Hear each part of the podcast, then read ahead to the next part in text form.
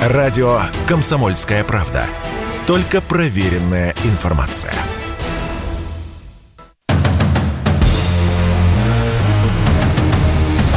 Не лишние деньги. Совместный проект экономического обозревателя комсомолки Евгения Белякова и главного редактора портала «Мои финансы РФ» Надежды Грошевой. Всем привет, это не лишние деньги. Меня зовут Евгений Беляков, ну, как вы, наверное, уже поняли. А, и у нас Надя Грошева к нам подключится буквально через несколько минут. Она с нами будет по видеосвязи, поэтому, если захотите, можете посмотреть даже на нас в нашем Ютубе. И знаете, какой вопрос хочу задать? Собственно, это, наверное, главная тема, которую все обсуждают в последнее время. Это как, ну, в общем, что делать с деньгами сейчас? То есть, э, в чем их, э, ну, скажем так, спасать спасать. Потому что у нас, э, по сути, сейчас э, разворачивается некий такой, э, ну, скажем так, идеальный шторм, как его называют очень часто аналитики. И здесь, я думаю, что вас не должно смущать слово «идеальный», как будто оно означает что-то такое хорошее. На самом деле, словосочетание «идеальный шторм» говорит о том, что это вот прям очень-очень большой, большой, в общем, катастрофический сценарий, да, скажем так, когда со всех сторон э, приходят такие сообщения, которые говорят о том, что, ну, в общем, шторма не избежать. А, я сейчас про финансовые рынки, а, потому что вот со всех сторон идет давление. То есть у нас и посмотреть, если на ситуацию на Западе, а, на американский фондовый рынок, на американскую экономику, там ситуация очень-очень сложная. Огромный навес долго висит над Соединенными Штатами Америки. Набрали они этот навес ну, в течение последних 14, наверное, лет, когда реализовывали свою программу количественных смещений, они так, таким образом э, пытались э, спасти свою экономику от э, последствий предыдущего кризиса, который был в 2008 году и э, очень э, на большую скорость включили печатный станок. Э, очень много занимали, занимали внутри страны, занимали за рубежом, выпускали свои гособлигации. И, конечно, сейчас огромный долг у Соединенных Штатов Америки. Им каким-то образом... И он продолжает расти. Самое интересное, что он продолжает расти. И если раньше, собственно, ничего страшного в этом вроде бы не было, американские экономисты говорили, что, ну, ну хорошо, мы просто живем в долг. Мы у нас, если мы э, имеем возможность занимать деньги под э, условные 0% годовых, 0,5% годовых, под 1% годовых, ну, то есть это такие копейки, собственно, которые зато позволяют нашей экономике расти гораздо более высокими темпами. То есть, условно, занимали они деньги под 1, э, в среднем под, условно, 1% годовых, иногда это повышалось до полутора процентов, но, в общем, в любом случае это был такой около нулевой порог. Э, и при этом их экономика росла на 2-3% годовых. То есть, в принципе, это такая, может быть, достаточно рациональная а, логика. Но другое дело, что э, этот долг, он продолжал расти, а расти продолжал именно потому, что э, очень сильно отличался, отличались доходы, которые получали американские компании, американский бюджет от расходов, которые они вели, тоже, соответственно, различные инвестиции, в том числе и на обеспечение жизни экономики. Поэтому и никак не могли выйти из э, вот этого пике. То есть э, перед коронавирусом более-менее э, они попытались выправить эту ситуацию, и вроде как даже дефицит стал сокращаться, и были прогнозы, что через какое-то время, через какое-то количество лет они все-таки смогут привести свой бюджет к какому-то положительному знаменателю, но вмешался коронавирус, и здесь, конечно, всем экономикам, всем странам мира пришлось активно инвестировать в поддержку своих граждан, в поддержку своего бизнеса, э, и э, тем самым, в общем, э, госдолг Соединенных Штатов Америки тоже резко вырос. В общем, проблемы на Западе, проблемы, перемещаемся на Восток.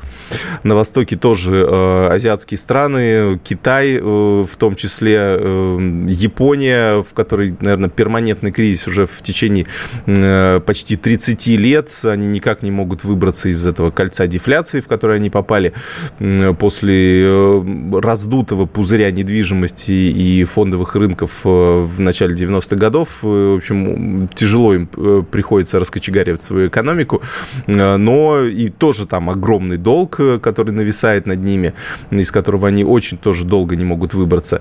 В Китае свои собственные проблемы, там в внутренний долг большой, там, как вы знаете, э, мы об этом тоже говорили, банкротство э, застройщиков – очень часто ходят вот эти картинки с э, недвижимостью, с большим количеством домов, построенных э, в, в районах, которые просто стоят с пустыми окнами, и, собственно, практически там ничего не происходит. То есть это такие инвестиции очень э, странно сделаны. И, в общем, вот эти все банкротства, э, то есть со стороны Запада, со стороны Востока и все остальное, это э, плюс, э, соответственно, для нашей страны мы смотрим эту геополитическую политическую ситуацию. В общем, все это складывается в один такой э, большой идеальный шторм, с которого я начал, и он, естественно, приведет э, к тому, что так или иначе какой-то финансовый э, кризис... Да, вот у нас Надя, Надя подключилась к нам. Да, Женя, Надя, привет. привет. Да. Я просто рассказываю о перспективах идеального шторма на финансовых рынках. Вот как ты его себе представляешь? В виде торнадо или в виде цунами? Скорее в виде цунами. Вот это, мне кажется, очень э, такая а, правильная ассоциация, потому что очень похожим образом идет. Как раз э, перед цунами же обычно происходит такой отлив, и кажется, что уровень океана отходит, да, и все спокойно, и некоторые люди даже идут и смотрят, а, э, куда же делся океан, да, mm-hmm. и заходят как раз вот в эту самую опасную зону, куда потом а, падает огромная волна. А, к сожалению, вот, да, ситуация на финансовых рынках, она очень схожа с цунами, и то, что сейчас происходит на долговых рынках, оно ничем а, хорошим не сулит. А, а, то, э, что мы уже видели похожие ситуации на рынках. Ага, то есть это получается некий, ну, некий такой признак того, что в ближайшее время может... Вот, а что может случиться, да? Вот как ты себе это представляешь? Вот я, например, ну, э, тоже думаю, вот что может произойти, что может быть каким-то катализатором уже э, такого реального кризиса, да, который начнет, э, начнут схлопываться компании и так далее, и так далее. Ну, вот, вот как ты верно сказал про банкротство, мне кажется, да, катализатором. То есть мы видим сейчас уже рост, очень сильный рост э, процентных ставок. А сильный рост процентных ставок обычно приводит к тому, что какие-то компании не могут справиться со своей долговой нагрузкой, да, потому что, э, как правило, там, в развитых странах, в Европе и в Штатах очень многие ставки, они плавающие. Это не как у нас э, в основном, что взяли кредит по одной ставке, и она навсегда такая. Да, и в случае улучшения экономической ситуации, когда ставки снижаются, можно рефинансировать, например.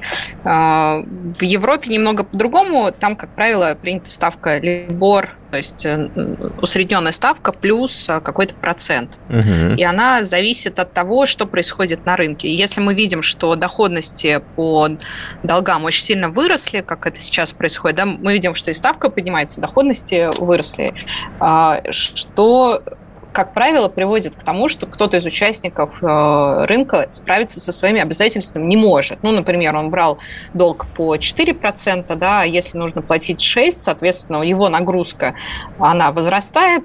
Если еще учесть, что происходит общее экономическое а, ухудшение ситуации, то есть, а, как правило, это сказывается на том, что прибыль компании на этом фоне падает, да, потому что падает платежеспособность населения, они меньше покупают, и а, у компании меньше приток денежных средств, а с другой стороны увеличивается долговая нагрузка. А, не сходится этот баланс. А, соответственно, если у компании не хватает а, подушки безопасности на этот период, то она может, ну, как, как правило, выбирает путь банкротства, да, то есть невыполнение своих обязательств. А сколько времени может пройти э, вот э, до того момента, как, э, в общем, этот, этот баланс превратится в такой дисбаланс, да, то есть у нас же получается, как я понимаю, да, по этим ставкам, они не одномоментно же повышаются, да, а там есть определенные, ну, допустим, что ну, раз, раз в разница, год мы да. пересматриваем угу. ставки и меняем ее, ну, в общем, на, на текущую, да, или там раз в полгода, или раз в квартал, или раз, может быть, в несколько лет даже. То есть я так понимаю, что пройдет какой-то определенный, есть определенный лак по времени, в который, в общем, мы поймем, справляются компании, подушки безопасности у них хватает или нет, да? Действительно, есть вот этот лак. Э, и Сколько у нас еще, времени осталось? Того, что, ну, то есть я думаю, что все, это ага. несколько месяцев, да, и опять же, есть такое понятие, как, э, ну, и для банка, да, э, там, плохие долги – это долги, по которым, как правило, не платят три месяца. То есть э, первый месяц еще там можно договориться о реструктуризации, второй месяц там как-то по пообщаться, третий месяц все-таки уже этот долг обозначается в системе банка как плохой долг, по которому не платят. Соответственно, ну, вот я думаю, что такой горизонт примерно у нас – да, есть, ну, чтобы оценить ситуацию. Ага, понятно. То есть нам, в принципе, вот, раз ставки начали подниматься как раз в середине лета, то вот как раз трехмесячный срок у нас примерно подходит э, к завершению. Ага. Посмотрим, да. Ну, э, вернемся буквально через э, парочку, пару минут. Мы обсуждаем э, ситуацию на финансовых рынках, как на российском, так и на, на зарубежных. Э, и, соответственно, как спасать свои деньги от неизбежного кризиса. Вернемся через пару минут. Радио «Комсомольская правда». Никаких фейков, только правда.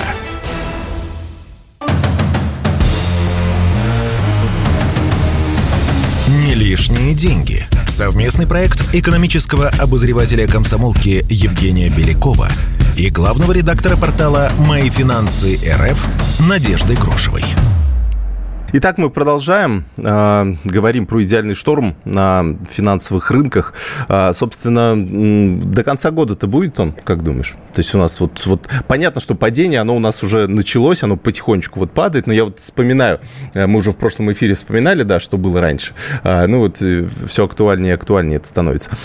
То есть тогда же тоже было ну, потихонечку, да, все, вот эта скорость падало. разрешения кризиса, да, тогда тоже, как в седьмом-восьмом году, да, кризис ипотечный начался в октябре 2007 года, а финансовый разразился в сентябре 2008. То есть 11 месяцев на рынке была ситуация, когда фондовый рынок продолжал расти немного, если мне не ошибает память, э, немного до конца года, а может быть он сразу даже начал снижаться, а, но не было обвала. То есть э, все видели, что ситуация по ипотеке ухудшается, новые квартиры не выдаются, новые дома не продаются. А потом постепенно начала расти задолженность по выданным ипотекам. То есть это такой был длительный процесс, который все наблюдали, видели цифры, и при этом ну, многие говорили, но все равно большой проблемы не будет, да, потому что все знают, что недвижимость это очень надежно, это стены, недвижимость обычно дорожает, и с ипотекой ничего не произойдет, потому что, опять же, ипотека это самый надежный займ,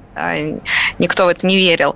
Но так и в, про любой другой займ, на самом деле, можно сказать, да, э, что касается крупных займов, займов э, компаний и угу. государств. Ну, потому что да? они обеспечены Потому что по государствам тоже мы видели за последние годы, когда там и в Греции были проблемы. То есть, с одной стороны, это вроде бы долго государства, но, с другой стороны, государство тоже может не расплатиться по своим долгам, и это вызывает цепную реакцию, как правило. В те моменты, когда растут ставки, возникают у всех проблемы. И тут э, точно так же и сейчас сразу же начинают смотреть на страны с э, большой долговой нагрузкой, а, ну, как бы, что, наверное, там начнут возникать какие-то ага. проблемы. Ну, каким образом вот это будет разворачиваться? То есть, грубо говоря, падает какой-то, условно, вот как было в 2008 году, падает какой-то мастодонт, да? Э, тогда был Lehman Brothers, сейчас, возможно, будет какая-то... Вот я лично вот понял для себя, что, наверное, э, условный э, вот начало обвала начнется тогда, когда упадет какая-нибудь крупная компания, вот такая, которая на слуху, та, у которой не знаю, несколько миллиардов, э, сотен миллиардов долларов будет долго и так далее, так далее. То есть вот он упадет, и это будет сигналом для всех, что, ага, все, значит, уже действительно проблемы ну, настолько да? сложные, да, э, что уже, кроме как, в общем, банкротств ближайших нам ничего не видать. Вот, вот мне кажется, ну, так. мне тоже кажется, что либо крупный какой-то ну, институт, да, финансовый, ну, просто на финансовых институтах эти все проблемы, они, конечно, четче видны. То есть это значит, что у банка начались тоже проблемы из-за его заемщиков, да, потому что, опять же, отдельные а, там дефолты заемщиков, то есть когда заемщик не смог расплатиться по своему долгу, ну, там, например, не выплатил проценты или еще что-то произошло. А, это, ну, может быть, опять же, частная история, правильно? А, как правило, банк – это уже такая история, когда много заемщиков со своими обязательствами не справляются, а, при этом ну, опять же, новые кредиты в такие, э, в такие моменты банк не выдает. Ну, то есть э, меньше компаний просят новые займы, потому что ставки выросли, при этом экономическая активность упала, да, и окупить эти ставки намного сложнее. И тут получается такая цепная реакция. Uh-huh. У одних банкротство, а у банка же банку важно важно выдавать новые кредиты, когда ставки меняются, да, потому что у него, в общем, а, его баланс, чтобы поддержать. И когда старые заемщики перестают платить, а новые не берут, ну вот э, и почва для того, чтобы там у финансового института возникли какие-то проблемы. Угу. Ну, наверное, действительно каким-то таким триггером для всех станет, когда мы увидим, что да, у какого-то банка возникли вот угу. такие проблемы. Плюс э, продолжение роста ставок. То есть мы же еще не видим а, окончания этого тренда. Он э, продолжает идти, там, и вот э, в Англии появляются новости, что они там включают печатный станок, да, uh-huh. и ставки, собственно, в Европе продолжают расти и в Штатах. Э, ну, все это такое очень э, сложно. В общем, накапливается, накапливается у нас все. Э, действительно, будем... А, важный вопрос, да? В условиях того, что мы сейчас живем, ну, по сути, в такой немножко закрытой экономике, да, то есть мы так отделены от финансовых рынков, у нас даже нефть особо сильно сейчас и на рубль не влияет, и на котировки наших акций не влияет, и то, что происходит на западных рынках и на восточных рынках на нас, тоже как-то не особо особо отражается. Мы как бы в своем таком мирке живем. У нас тогда еще Кудрин тоже говорил, что мы островок стабильности. Но мне кажется, вот у нас сейчас а, это, это действительно островок. Тогда мы еще были полуостровом стабильности. Да, помнишь да. ли ты, да, тогда как раз буквально это, эти слова были в августе, если я не ошибаюсь, 2008 года. А, ну, а падение началось, да, банкротство да. Лемона было 15 да. сентября, ну, и мы точно так же увидели. Ну, а цунами, к, к нам цунами пришел, насколько я помню, в начале уже девятого года, тогда уже начались а, банкротство, увольнение из финансового сектора э, и все остальное. То есть вот действительно это такой, такой лак по времени все-таки есть. Возможно, да, но он... падение у нас все равно началось э, точно так же в сентябре, и были угу. дни, когда там по 30% э, падал индекс за день. Поэтому падения это были на рынке. Да, будет ли сейчас то, что мы там так отделены от мира? А ты знаешь, сколько сегодня, например, стоит доллар в обменниках? 66. Я проверял. Ты купи, покупал сегодня в обменнике? Сегодня еще не покупал, но, по крайней мере, вот, по, а я покупала. по агрегаторам говорят, что 66. А сколько? сколько 78. Сколько? 78. Ну, надо искать. Это у вас вот э, не в Москве, скажем так. Ты хочешь сказать, что в Москве сегодня можно было купить по 66? А, ну, по крайней мере, есть агрегаторы, которые позволяют э, посмотреть, где, в каких банках, э, по какой стоимости продают. Ну, да, то есть, ну, разница между ценой покупки и продажи сегодня была примерно такой, там, Гигант. 63 э, продавает, э, продает банк э, валюту, угу. ну, в смысле покупает валюту, да, а сам предлагает угу. цену 78, ну и в некоторых даже отделениях 80. Угу. Поэтому ну, как бы нельзя сказать, что уж совсем а, нет никакого движения, даже когда на бирже, да, мы видим на бирже котировки совсем другие, но просто потому что по этому курсу в а, э, реальный, реальную валюту а, бумажную. Да, да, сейчас э, увеличивается, кстати, увеличивается действительно спред. Но я смотрю, что э, просто в Москве большое количество банков, поэтому конкуренция. Я смотрю, что, ну, действительно, очень несколько десятков банков сейчас предлагают продажу валюты, и здесь расценки от 65 рублей 20 копеек до 80 а, рублей. Вот такой разбег. А, собственно, просто в регионах, я так понимаю, что здесь ближе к верхней ну, планке, потому да, что... Да, видимо, даже появляется новый бизнес, можно между регионами возить сумки. Мы, мы, мы, кстати, с коллегами сегодня вот на этом же ресурсе, там можно э, подобрать, где купить, да, и где продать. Вот, и мы обнаружили даже такой, как это, маленький спред между покупкой и продажей. Тоже в одном банке можно было купить доллары там условно по 65-55, вот, а в другом продать, ой, наоборот, купить по 65-50 а в другом продать по 65-55. То есть 5 копеек с каждого доллара можно было бы даже заработать. Вот. Э, ну, это вот, если бы можно было заморочиться, да, и, э, может быть, заработать 500 рублей, да, например. Продав... Ну, смотря какая сумма, знаешь, ну, если ну, да. большая сумма, то, может быть, и больше можно было бы заработать. Ну, 10 тысяч долларов все-таки, это 500 рублей на 10 тысяч долларов мы решили, что, наверное, не стоит рисков ходить с такой суммой, мы через полгорода да, ехать. гораздо больше. Да, поэтому... Ну, в общем, э, нам, кстати, э, интересный вопрос тут написали из э, Соединенных Штатов между прочим. Uh-huh. Там слушают, и нас там тоже слушают. Здравствуйте. В США очень много объявлений об обмене рублей на а, а, доллары американские без перевода через банк. Есть ли какие-либо запреты на официальный перевод долларов из США в Россию? Вот. Ну, э, на самом деле я тут понимаю, почему э, такое количество объявлений. То есть у нас сейчас э, активно, в общем, достаточно популярный такой метод перевода денег, как арабский банкинг, когда, в общем, через общих знакомых, э, через свой какой-то круг общения люди ищут, э, например, если им нужно перевести доллары в, э, соответственно, в США, они не могут это сделать, потому что ну, там ограничение 10 тысяч долларов на вывоз из России на одного человека, им, например, нужно переехать, и они везут там какую-то большую сумму, они в России отдают эти доллары. Какому... Родственнику, ну, например, да, можно отдать да. как? Просто ты отдаешь родственнику, который находится в России, да. а там выдает какой-то другой другое лицо, не надо вести физически эти деньги. Собственно, это вообще очень старая система. Ты же знаешь, что в средние века а, церковь, а, ну, католическая церковь выполняла как раз роль такого финансового института, когда, в общем, были дикие времена, и опасно угу. было передвигаться с а, монетами золотыми, то можно было принести в одно отделение церкви монеты, а потом получить его, например, там в другой э, части страны, а церковь а, бра- брала за, эту, за это десятину, Ну, да? комиссию, да-да, само собой. Да-да-да. Ну, в общем, да, возвращаемся к таким вот э, переводам, хотя есть еще банки, которые э, имеют возможность э, переводов через SWIFT, еще пока не все заблокированы, но для этого, конечно, нужно иметь счет в другой стране, это не всегда у всех есть, поэтому вот такими методами и пользуются. Ну, вернемся через несколько минут, уже поговорим о том, как, собственно, что делать в таких условиях. Понятно, что кризис неизбежен, но вот нам главное понять, что делать с деньгами в этот момент. Об этом, собственно, и поговорим. Оставайтесь с нами. Если тебя спросят, что слушаешь, ответь уверенно. Радио «Комсомольская правда».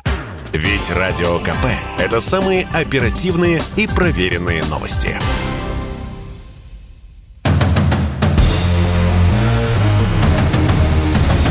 Не лишние деньги. Совместный проект экономического обозревателя комсомолки Евгения Белякова – и главного редактора портала «Мои финансы РФ» Надежды Грошевой. Итак, мы продолжаем. А, вернемся, вернее, не вернемся, а перейдем к самому важному, Главного. мне кажется. Да, главному. Что же со всем этим делать? Да, мы видим вот эту, этот цунами, который несется на нас, да, и ну, главный ну, инстинкт быть? убежать от этого цунами. Вот, куда-нибудь подальше. Естественный э, на гору.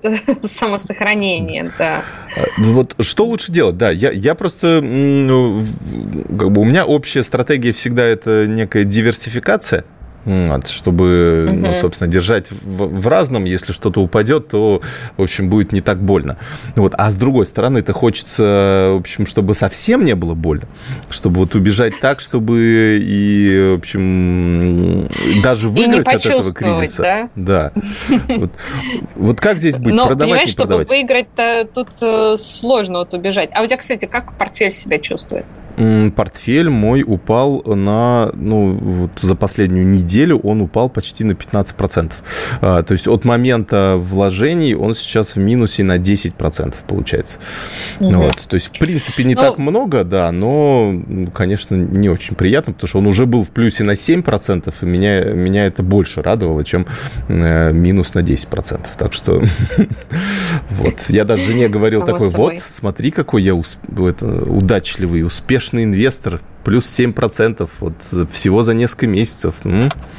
Вот, сейчас, сейчас, к сожалению, не могу этим похвастаться. Вот. Э, вклады, конечно, опережают. Сейчас вот смотрю, все в минусе практически, кроме, кроме двух э, российских технологических, кстати, компаний что самое интересное. Вот, остальные, все, остальные все в очень, в очень, кстати, большом минусе, я смотрю. А, и китайские компании, которые я так тоже покупал для диверсификации. И, тоже с ними нехорошо, да? Да, и наши гособлигации даже в минусе. Но я понимаю, что это все-таки минус такой, э, как бы временный в любом случае. Но вот э, гособлигации – это, конечно, защитный инструмент. И вот в такие моменты видно, да, как, э, как, как он работает потому что, да, по нему цена точно так же будет меняться. Э, будут моменты, когда он будет проседать. Но если ты купил а, ОФЗ, то есть э, гособлигации, э, до определенной даты, да, ну, например, до там, не знаю, 23 года, допустим, марта, Угу. И ты сейчас в 2023 году, в марте, они будет погашение на уровне 100%. То есть полностью вернут тело долга.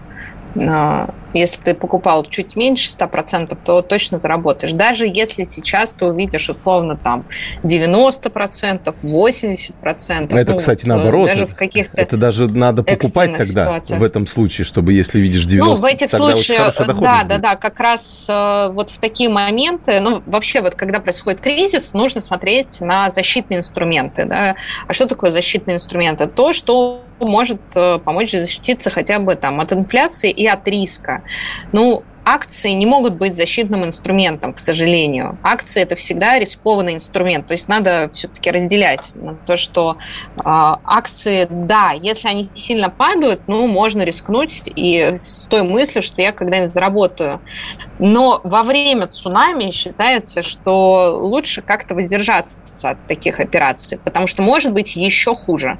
Угу. И вот в тот момент, когда будет еще хуже, то э, смотреть на то, как дешевеют э, бумаги, ну, может быть достаточно тяжело. Да?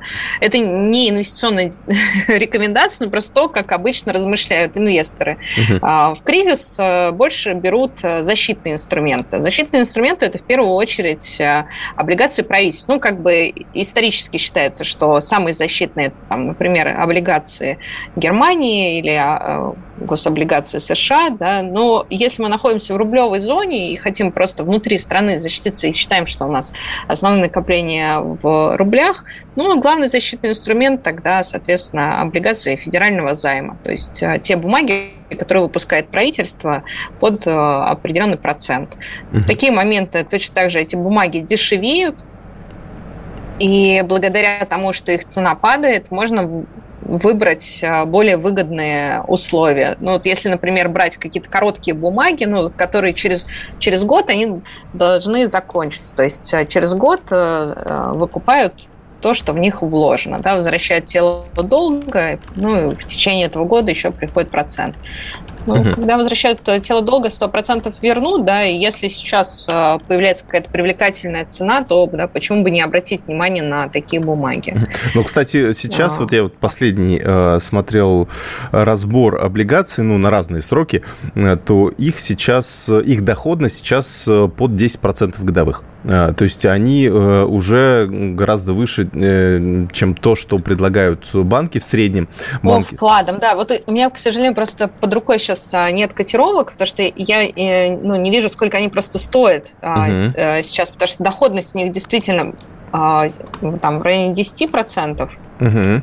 Да, и тут важно просто смотреть, выгодно обращать внимание на то, где цена сейчас пониже, да, но так, чтобы можно было, ну, желательно все-таки брать с каким-то осязаемым горизонтом, угу. а, все-таки, ну, вот я сейчас смотрю, у меня ситуация... это одна гособлигация, вот эта номинированная в долларах, которая до 28 года. Я так думаю, ого, далековато, конечно. Да, да, да. Так, 6 э, лет. Что еще там Прям случится? далекий горизонт планирования. Да, но все-таки есть бумаги с а, гораздо близким горизонтом. И в следующем mm. году они там погашаются, и в 2024 году. Mm-hmm. И можно подобрать. Слушай, и вот, вот и тоже интересный момент. Э, э, вроде, да, мы понимаем, что есть определенный риск, что рынки пойдут ниже, на юг, как говорят эти самые брокеры, трейдеры, точнее, на своих ресурсах профессиональных. То есть, если мы понимаем, что действительно все-таки все пойдет вниз и дальше, но при этом им, ну, и логично, наверное, сейчас все распродать, да, то есть, я сейчас тоже для себя рассуждаю, то есть, может быть, мне взять и продать мой портфель акций, выйти, так сказать, э, в кэш, как, как тоже говорят трейдеры, и, в общем, там посидеть какое-то время, э, положить в те же, может быть, облигации, может быть, э, на депозит в банк просто положить но при этом я понимаю, что я сейчас сразу же возьму и обрублю себе минус 10%. И как-то вот становится обидно. А вдруг, вдруг вверх пойдет? Тем более вот я смотрю на график изменения Э, индекса Мосбиржи, он же на прошлой неделе просто, ну, буквально обвальное было падение, минус там почти 10% за один день, потом еще минус 5% и так далее. И, а на этой неделе, наоборот, небольшой рост даже идет. Я вот думаю, хм, может быть, мы как-то назад выправляемся, может быть, чуть-чуть подскочим, как это говорят, отскок дохлой кошки. Вот, то есть вот на этом отскоке, может быть, продать, чтобы хотя бы минус 5% зафиксировать, вот, а не минус 10. А, а с другой стороны, может быть, еще дальше на юг пойдет, и потом будет еще обиднее продавать по минус 15%. Вот это вот дилемма инвестора, о которой я все время говорю, я для себя так и не решил, что же делать. Э, ну вот, видимо, какую-то часть портфеля все-таки распродам. Вот, вот чувствует, вот э, все больше к этому прихожу. Вот ты как поступаешь со своим, со своим портфелем? Он у тебя заморожен, конечно, частично, но... Ну, да, знаешь, э, просто ну, в какие-то такие моменты я принимаю решение... Ну, как правило, сразу принимаю решение, что если бумага будет дешеветь, там, условно говоря, если она подешевеет на 20%, то, значит, э, я ее продаю, потому mm-hmm. что тренд идет в другую сторону. А, ну, все зависит от, от отдельной бумаги, ну, можно посмотреть, э, просто классически, опять же, считается, что когда а, бумага падает на 25-30%, то это говорит о том, что она скорее падает, чем растет. Mm-hmm. И это все-таки больше такой, ну, нисходящая тенденция. Поэтому при выборе любой бумаги, но, опять же, да, я понимаю, что долгосрочные инвесторы так, как правило, не размышляют. То есть они берут и будут держать, будут держать, вот пока не вырастет. Угу. Но все-таки ситуация сильно меняется, да, и э, в кризисные моменты лучше быть э, за периметром цунами, да, как бы а, квадратном, как говорят трейдеры, то есть угу. без бумаг и со стороны наблюдать. А, опять же, это помогает лучше взвешивать то, что происходит, да, а мы видим, что ситуация это только усложняется. Тут и, и помимо всех ставок э, еще добавляется энергетический кризис, э, и он тоже э, влияет на бумаги и на рынки. Геополитически накаляется, Геополитически тоже, да. накаляется, да, и все это вместе такое дает давление ну, на мой взгляд, просто это лучше наблюдать со стороны, да, там, я не берусь а, рекомендовать кому-то продавать бумаги с убытком, да, ну, потому что каждый тут э, решает за себя, э, что он готов, готов нести ли этот убыток, но просто а, когда происходят такие моменты, да, всегда есть вероятность, что убыток может быть просто сильно больше. Угу. Ну, то есть он может, а и... несмотря на то, что минус 50% у многих сейчас э, по портфелю, угу. потому что рынок и... падает давно. Да, в такие моменты, вот как раз а, в моменты сильного падения выгоднее всего быть в деньгах, потому что ты как раз в какой-то момент можешь зайти туда, когда ну, уже а, цены становятся выгодными, mm да. А, поэтому ну, общем, защитные инструменты я понял, я понял. от Продаю, рынка. продаю, в общем, ладно, ты меня убедила, хорошо. Нет, ну, ну, наверное, Потом ты скажешь, что это я тебя убедила. Не-не-не, я не буду, я не из тех людей, которые скажут, а вот, ты мне тогда подсоветовал. Не-не, я не такой. Вот, ну, частично продам, конечно, да, наверное. Наверное, все-таки придется. Немного. А, ну, мы с вами вернемся буквально через две минуты и продолжим обсуждать, где спасать свои деньги. Радио «Комсомольская правда». Мы быстрее телеграм-каналов.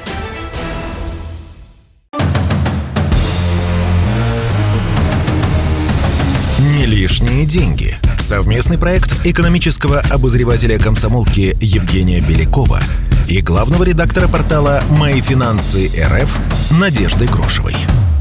Итак, продолжаем. Заключительная часть эм, э, обсуждаем, как спасаться от идеального шторма на финансовых рынках, где в общем, держать в это время свои деньги, чтобы их не затопило, да, получается так. А, да, все так. Да, ну, понятно, что у нас, наверное, вряд ли много из наших слушателей инвестируют на фондовом рынке. Конечно, частных инвесторов у нас сейчас несколько миллионов, но, тем не менее, конечно, большинство из нас держат деньги, ну, в таких более понятных активах, да, более консервативных, да, более, ну, традиционных, скажем так.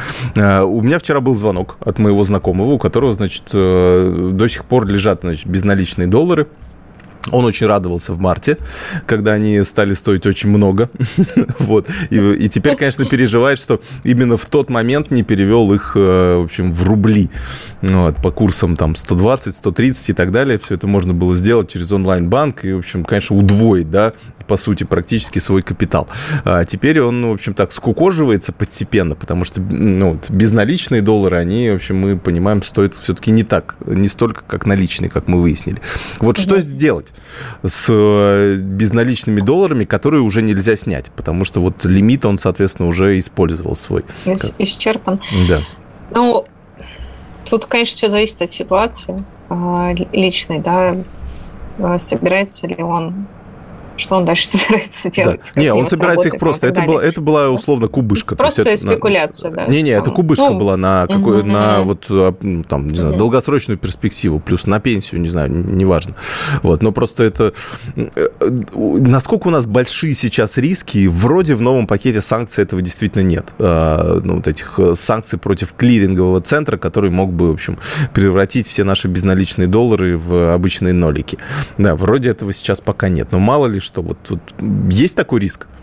Ну, конечно, есть. А, не, нельзя исключать, что и такое может быть. Да? Но Сейчас все может быть, я понял, да. Да, да, да. Э, Но просто с другой стороны, а, да, там а, продавать по такому курсу, при том, что мы понимаем, что, например, для бюджета России этот курс не очень выгоден, и Минфин даже выходил несколько раз а, с, ну, с такой риторикой, что, может быть, там как-то помочь курсу ослабиться. Ну, мы все это читали в новостях. Да. А, поэтому я э, ну, к тому, что стоит ли продавать по такому курсу, чтобы выйти в рубль и зайти условно в юань, там какой-нибудь, или, ну, или просто оставить в рублях. Ну, опять же, каждый за себя сам решает, но курс для продажи явно сейчас а, не самый выгодный. И главное, что а, во многом он был обусловлен изменением торгового баланса. Ну да, да, да, да экспорт И рано или поздно он может же и выровняться. То есть, ну, отыграли э, снижение импорта, да, угу. но тем не менее ну, и в экономике некоторые изменения тоже происходят. Я и просто боюсь, для... не, не будет да. ли такого, что условно безналичный доллар у нас превратится, ну как... Э, Совсем в фантики. Да, и... да, что он будет дальше снижаться, 50, 35, не знаю, 25 и так далее, и прям до нуля спустится, а, допустим, какие-нибудь ну, условные а экспортеры тогда, будут правительству да. продавать уже по какой-то по своей определенной ценам? стоимости, да. Вот. Или а, то есть, условно такой... говоря, то, что у, у людей на счетах лежит, будет считаться как один доллар, а то, что экспортеры продают и госкомпании да, продают, это да, другой да. Будет такой, вот есть так, как думаешь? Я просто, э, ты более близкий человек вот э, к бирже, да, насколько это бред ну, или не бред? Мне кажется, что все-таки пока далеко до этого. Ну, так это там уровень Кубы. Ага. Ну, а, надеюсь, что я тоже могу заблуждаться, да, что пока так, такого не будет. А, ну, опять же, там, чтобы уж совсем в нолике это превратилось, а, ну, это большая доля россиян все равно держит э, какие-то накопления в долларах все еще. Ну, то есть, то в любом есть случае... И недружественный, ага. да, и там, угу. и всякие... Э, э, в общем, все равно продолжают, потому что традиционно за последние там, 30 лет это было принято. И, ну, и точно так же и государственные накопления да, хранились в валюте, и люди тоже придерживались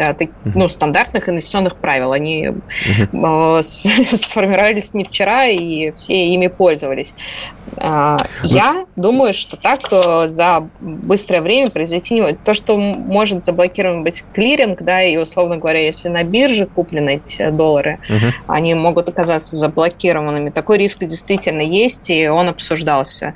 А стоит ли из-за этого сейчас резко продавать, а, выходить в рубль, чтобы... Угу. Ну, все зависит от того, насколько... Mm. Там, То есть, э, правильно я понимаю, что как раз-таки, если эти доллары лежат на брокерском счете, просто в виде долларов, да, а, это больший риск, чем если эти доллары в безналичном виде лежат на банковском счете. Правильно я понимаю, что лучше в банке Ну, вот насколько я представляю, да, так э, тоже, что на банковском счету, то есть там тоже их, наверное, ну, в смысле, там тоже их не перевести, если они там с определенного момента появились. Uh-huh. То есть, если они там лежат до 9 марта, да, то их можно получить там в пределах 10 тысяч тысяч э, долларов да, да, да. в течение года. А, все, что свыше, да, когда-нибудь. А, ну, на мой взгляд, все-таки на банковском счету в данном случае все-таки а, безопасно как раз из-за этого риска, что если вдруг э, клиринг будет заморожен, а, а, то, ну, на ну... банки это не влияет, в общем, да, получается. Они в любом случае обязаны ну, нам вернуть в эквиваленте э, в рублевом, по крайней мере, хотя бы. Ну, по крайней мере, да, да, да. Ага. да. О, ну, а ну, что там вот. будет дальше с курсом, уже по-другому. Вот. Да, с брокерскими счетами, как мы видим, все намного сложнее. Тут кто что должен, не должен а, и так далее. Да, стоит помнить просто, что деньги на в банке застрахованы, Угу. И так или иначе, все равно ну, их обязаны вернуть, да, угу. даже если там... Так, ну все, отлично, как раз. Либо наличная валюта, либо если безналичная, то лучше в банке, чем на брокерском счете. Это такую мы э, некую гавань а, определили. А, еще одну, кстати, интересную историю расскажу, которую ну, вот, вот этот же знакомый мне позвонил и спрашивает, говорит, слушай, а, ну надо вообще вот все, все рубли снимать э, с, в общем, со счета вот, ну, в банкомате. Я говорю, в смысле, зачем? Он говорит, ну как, подожди, есть же уже сейчас вот пошли слухи, что сейчас у нас, значит, пройдут референдумы, значит, государство вот заберет все у нас деньги, вот, и отправит их туда, вот, ну, на восстановление там инфраструктуры, вот этого всего-всего-всего, в общем, со, у всех заберут их, их рубли. Представляешь, какие слухи уже ходят? Э, я, честно говоря, был в шоке. Ну, то есть я, я, я объяснил, да, я сейчас тоже объясню, почему я э, считаю, что это ну, абсолютным бредом. И, собственно, такие же слухи в феврале ходили, да, почему э, тогда 2, 2 триллиона рублей тогда народ снял, потому что думали, что да, сейчас у нас вообще все заморозят, все отберут и так далее. Я, и. Да, я тоже тогда это объяснял, потому что ну, государству вообще нет никакого смысла забирать деньги со счетов, потому что оно может эти деньги, э, если раньше еще ему нужно было эти деньги печатать, то сейчас их даже печатать не нужно, да, это просто нолики вот на неком счете в Центробанке, который он создаст и отправит в, не знаю, в ту финансовую организацию, которая будет заниматься условным восстановлением там и так далее. То есть а, абсолютно бессмысленно что-либо делать, то есть э, забрать... Да, это так. То есть это только посеет панику и недоверие среди людей, и ну, государству это совершенно невыгодно. Опять же, вся финансовая система продолжает устойчиво работать, и зачем вот зачем, если у государства и так есть механизм, когда, да, можно имитировать эти нолики и отправить их сразу. Да. Тем более инфляции, а... риска инфляции у нас сейчас нет. Мы видим, да, то есть у нас 4 месяца была дефляция, вот мы по новостям слышали, впервые э, у нас за неделю все-таки инфляция, и вы слышали, да, 8 сотых процента. То есть у нас сейчас в любом случае кризис э, спроса, по сути, в экономике. То есть у нас, э, мне кажется, даже нужно дополнительно вбрасывать деньги в экономику, то есть есть увеличивать денежную массу э, на, на покрытие наших ну, чтобы расходов. стимулировать спрос как-то. Да, да, стимулировать спрос, ну и выходить на какие-то уже там э, соразмерные объемы инфляции, которые, собственно, не, не сильно сейчас повредят вот эти суммы. Так что, ну вот, в общем, здесь э, я думаю, что как раз хранить на условно рублевых депозитах э, вполне себе такой, не знаю, устойчивая, э, устойчивая консервативная стратегия, без риска. Да, мне тоже кажется, что с рублями на счетах рублях ничего не должно произойти, да, понятно, почему с долларами вся эта история происходит, потому что доллары – это не наша валюта, соответственно, наш центральный банк не может напечатать, есть какое-то ограниченное количество а, валюты, которую можно физически получить. Вот лежит там в хранилищах а, доллары, и больше, когда их перестали ввозить, ну вот столько их можно получить, и все. А, с рублями совершенно другая история, это наша валюта, Центробанк ее выпускает, и никому не выгодно, чтобы забрать у одних для того, чтобы раздать другим. Зачем, если можно просто выпустить деньги? А ты вот, кстати, в, внесешь э, свою лепту в дефицит валюты, между прочим. Вот сейчас вот поедешь в отпуск и и увезешь наши вот дефицитные доллары-то, понимаешь, и курс еще выше поднимется наличный. Как-то это не патриотично, Надя. Э, так я резюмирую. В общем, Спасибо, Женя. Извини, не мог, не мог не подколоть. Да. Человек, который уезжает в отпуск, а я, э, а я остаюсь работать. А, дорогие друзья, ну, я думаю, мы... Э, я привезу тебе сувенир, Жень. В качестве кэшбэка? Отлично, хорошо, договорились. Только вкусный, ладно? Хорошо. Вот. Э, лучшие вложения, да, в еду, в том числе, кстати, тоже. А, дорогие друзья, спасибо вам большое, что нас слушали. Э, надеюсь, мы были вам полезны. Надя Грошева, э, Жень Беляков, это не лишние деньги. Услышимся ровно через неделю. Пока-пока. До новых встреч, друзья. Не лишние деньги. Совместный проект экономического обозревателя комсомолки Евгения Белякова и главного редактора портала «Мои финансы РФ» Надежды Грошевой.